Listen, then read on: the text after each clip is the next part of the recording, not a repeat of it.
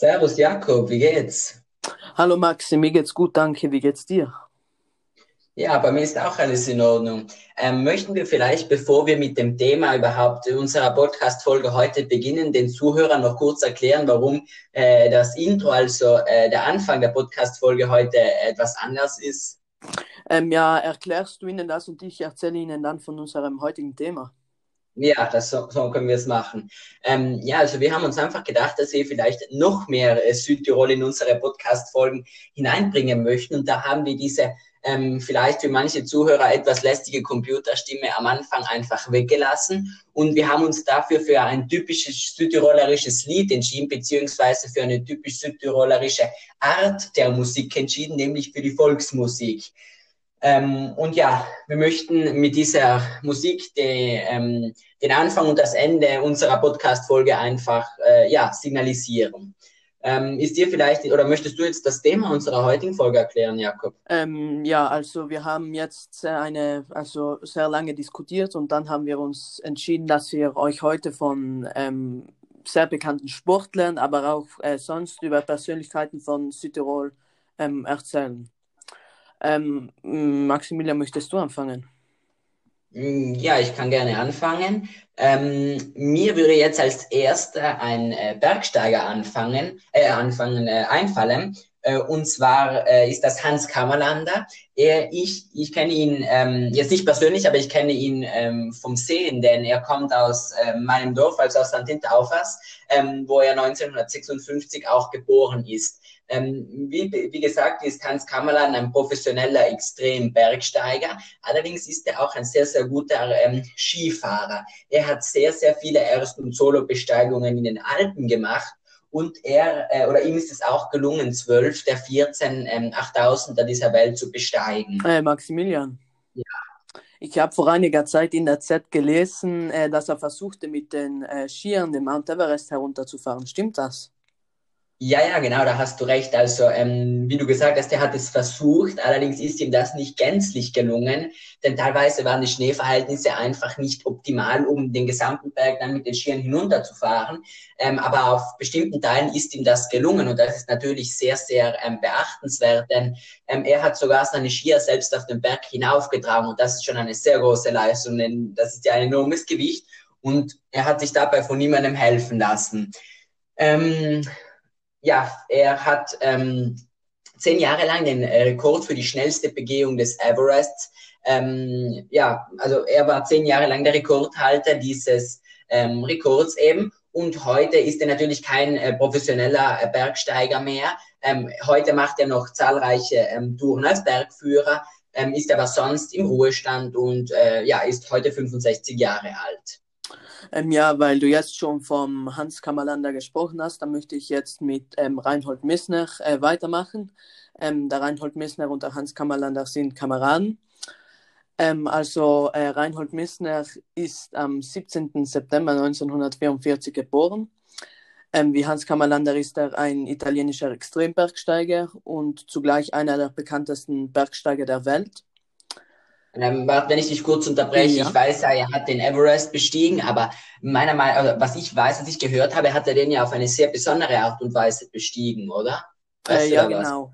Ähm, er hat den äh, Mount Everest, Mount Everest als, ähm, also er war der erste Mensch, der den Mount Everest ohne Sauerstoffflasche bestiegen hat. Okay, das ist ja eine Leistung bei diesen Höhen. Da ist es ja sehr schwer, äh, auch zu atmen, oder? Ja, ja, eben. Also der hat da einige Jahre trainiert und ja, es ist eine sehr, sehr, ähm, ja, es ist. Äh, ja, sicher eine, eine bekannte oder halt eine wichtige Leistung. Ja, genau, ja, genau. Ähm, also außerdem ähm, war er der Erste, der alle 14 8000er ohne Sauerstoffflasche bestiegen hat.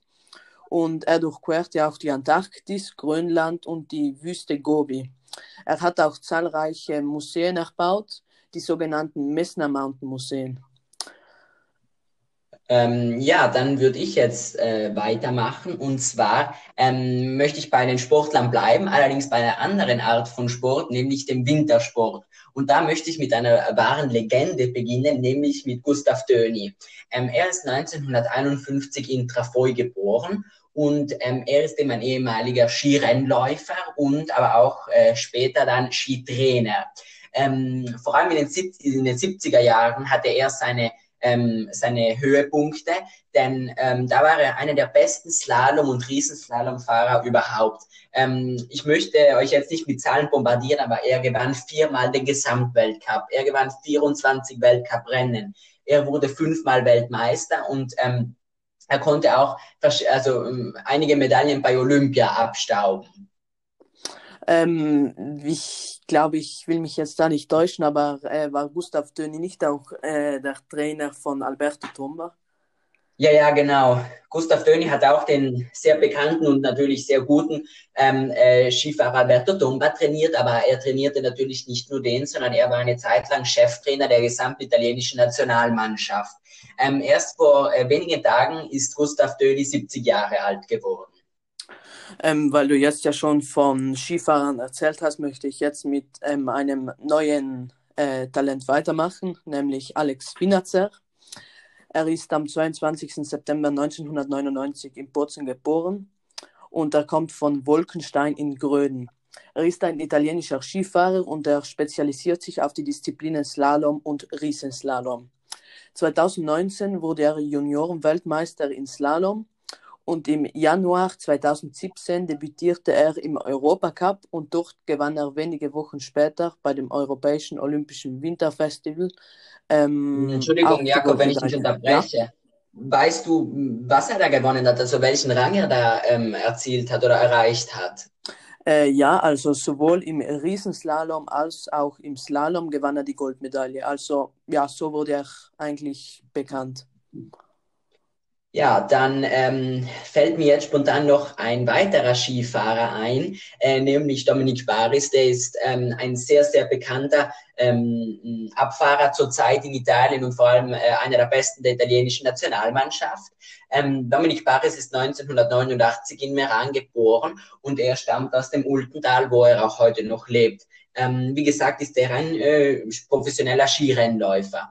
Ähm, er hat eine sehr interessante Vergangenheit, denn er brach äh, relativ schnell die Schule ab, denn ähm, er äh, ging lieber zum Feiern, als sich äh, mit, ähm, mit dem Lernen zu plagen. Und um sein Skifahren aber finanzieren zu können, begann er dann eine Lehre äh, als Maurer und arbeitete dann auch als Maurer. Ähm, Im Jahre 2008 hatte er das erste Mal die Möglichkeit, bei einem Weltcuprennen mitzufahren und äh, wie bereits erwähnt, fährt er heute ähm, die Disziplinen, Disziplinen Abfahrt und Super-G. Und ähm, er verbucht natürlich viele, viele Erfolge. Er wurde beispielsweise 2019 auch Super-G-Weltmeister. Ähm, wenn ich mich jetzt nicht schlecht erinnere, dann war er ja schon etliche Male auf dem Podium, oder? Ja, ja, genau. Also er ähm, ist wirklich ein sehr, sehr erfolgreicher äh, Sportler. Er hat, er stand bis heute 39 Mal auf dem Podium und davon, äh, gewon davon gewonnene Rennen waren 19. Ähm, ja, da möchte ich jetzt mit dem Yannick Sinner weitermachen. Er ist am 16. August ähm, 2001 in Innichen geboren und kommt ursprünglich aus dem Nachbarsdorf Sechsten. Er fing mit 14 an, aktiv Tennis zu spielen und gewann da schon sehr, sehr viele Juniorenturniere. 2019 äh, gewann er als jüngster Spieler und ähm, erster seines Jahrganges die Next Gen ATP Finals der besten Spieler unter 21. Hm, Entschuldigung, Jakob, wenn ich dich unterbreche, ja. aber ich habe jetzt auch in letzter Zeit ähm, doch einige ähm, Tennisspiele im Fernsehen verfolgt und da ist mir aufgefallen, dass der wirklich sehr erfolgreich ist und auch sehr, sehr viel äh, gewinnt, ist mir vorgekommen. Also der hat mit seinen jungen Jahren eigentlich schon viele äh, schon viele Siege erzielt. Kannst du mir da was sagen? Äh, ja, also mit seinen 20 Jahren ist er ja schon äh, bei den Profis und ich glaube, er hat noch sehr, sehr wenig Erfahrung, aber wenn er so weitermacht, dann wird er eines Tages, das bin ich mir zu 100% sicher, einer der Besten, wenn nicht sogar der Beste der Welt werden. Ja, um jetzt vielleicht mal mit diesen äh, oder von den Sportlern wegzukommen, obwohl es da natürlich noch sehr, sehr viele ähm, gäbe, von denen man erzählen könnte, ähm, äh, möchte ich jetzt zu Markus Lanz kommen, der ähm, ja 1969 im Brunneck im Bustertal geboren ist und er ist heute vor allem ein sehr bekannter Fernsehmoderator. Ähm, in seinen jüngeren Jahren ähm, machte er jedoch zuerst seine Ausbildung beim Heer und hatte dann verschiedene äh, Jobs in Südtirol, später dann auch in Deutschland. Und ähm, diese Jobs hatten immer schon äh, mit Medien zu tun. Er war beispielsweise eine Zeit lang auch Radiomoderator. Mhm. eine kurze Zeit lang hatte er auch die Möglichkeit, die äh, Erfolgsshow im ZDF Wetten das zu moderieren. Äh, Maximilian. Ja. Ähm, er hat ja die moderiert, aber ich schaue dann oft noch ähm, Fernsehen und da sehe ich ihn auch ähm, oft. Wie heißt denn da? Ja, ja, ähm, genau. Ja, den siehst du wahrscheinlich in der Fernsehsendung, ähm, die gleich heißt wie er, also die Markus Lanz heißt.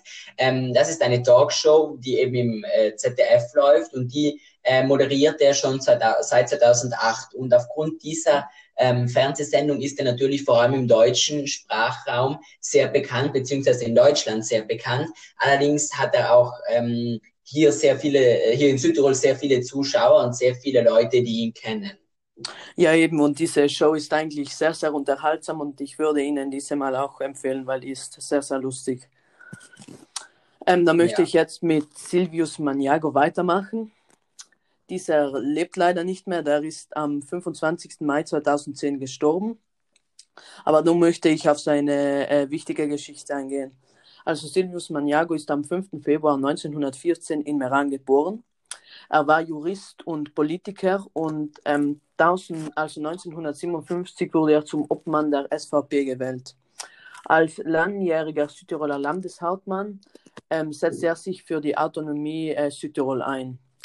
Am, im, am 17. November 1957 ähm, äh, Maximilian, kannst du mir da kurz helfen? Mir fällt das nicht mehr genau ein. Äh, ja, ich, ich glaube jetzt 1957 war ja, ähm, also verkündete er auf Schloss Liegenmundskron, glaube ich, das Los von Trient, oder? Äh, ja, ich glaube schon, ja. Ja, ähm, jetzt, ich glaube, was das oder was er damit erreichen wollte, weißt du, oder? Also kannst du mir mm. das erklären? Ja, also sein Ziel war, ähm, die politischen und die, ähm, also die politischen Ziele der SVP und äh, ja, wie soll ich ja jetzt sagen, mh, mm, ja, wahrscheinlich durchzubringen oder halt zu erreichen. Ja, genau, zu ändern und so die Autonomie für Südtirol äh, durchzusetzen und die deutschsprachigen Minderheiten dann auch zu schützen. Ähm, ja, dann als letzten, den ich mir noch für heute ähm, vorgemerkt habe, über den ich noch sprechen möchte, ist ähm, Giorgio Moroder. Dieser kommt aus einer ganz anderen ähm, Schiene, über die wir heute noch überhaupt nicht gesprochen haben. Ähm, er ist 1940 in St. Ulrich in Gröden ähm, geboren. Äh, Maximilian. Ja. Hm, was macht er eigentlich beruflich? Ja, eben dazu wollte ich gerade kommen. Er ist nämlich ein sehr, sehr bekannter Musikproduzent und auch Komponist. Und er wurde vor allem in den äh, 70er und 80er Jahren unter einem Starproduzenten, welcher weltweit ähm, gekannt wurde und welcher auch Berühmtheit erlangte. Ähm, und mit seinen produzierten Liedern wurden zahlreiche Schallplatten gewonnen und ähm, Moroder machte sich auch beispielsweise in Hollywood einen sehr, sehr großen Namen. Ähm, ja, da möchte ich jetzt mit dem Andreas Hofer abschließen. Er ist am 22. November 1767, glaube ich, am Sandhof im Bassertal geboren. Ähm, er war der Anführer der Tiroler Aufstandsbewegung ähm, 1809. Er war ein Freiheitskämpfer gegen die bayerische und französische Besetzung. Ähm, und eine der wichtigsten äh, Schlachten ist, die, ist der Kampf am Berg Isel. Äh, doch gewann, äh, gewann er die erste und die zweite Schlacht. Doch die dritte endete mit einer Niederlage, weil die Bayern und Franzosen mit über 15.000 feindlichen Truppen ähm, ja, die ähm, Aufstands, also ja, Andreas Hofer ähm, angriffen. Äh, dann wurde er gefangen genommen und hingerichtet und ähm, aber Entschuldigung, wenn ich dich unterbreche, aber es ja. gibt ja, also was ich weiß, gibt es bei uns in Südtirol ja auch ein Museum ihm zu ehren, oder? Ja, also er wird äh, bei uns in Südtirol als Nationalheld angesehen und geehrt und es gibt zahlreiche Denkmäler. Auch ein Museum gibt es, das ähm, Museum, ich glaube, das ist in St. Leonhard in Passaya, glaube ich.